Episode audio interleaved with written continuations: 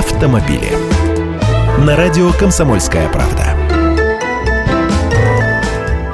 Здравствуйте, я Андрей Гречаник. Вы же помните, что налоговая декларация подается до 30 апреля. Если вы в прошлом году продали машину, то от этого тоже полагаются проценты государству. Исключение делается для тех, кто официально владел автомобилем более трех лет. Сторонники такого автомобильного постоянства казни ничего не должны. Если же вы меняете машины как перчатки, то готовьтесь раскошелиться. Но опять же, не во всех случаях.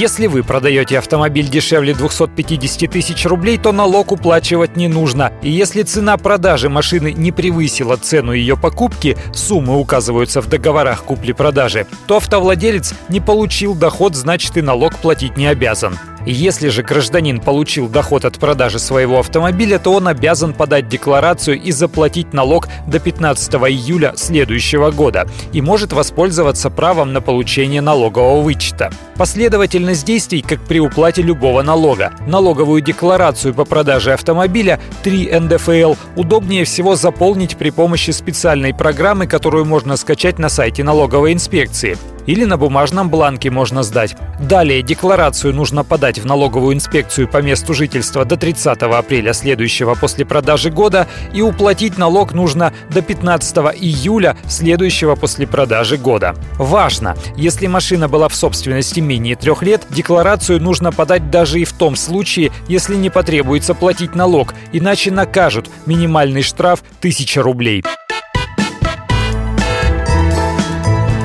автомобиле.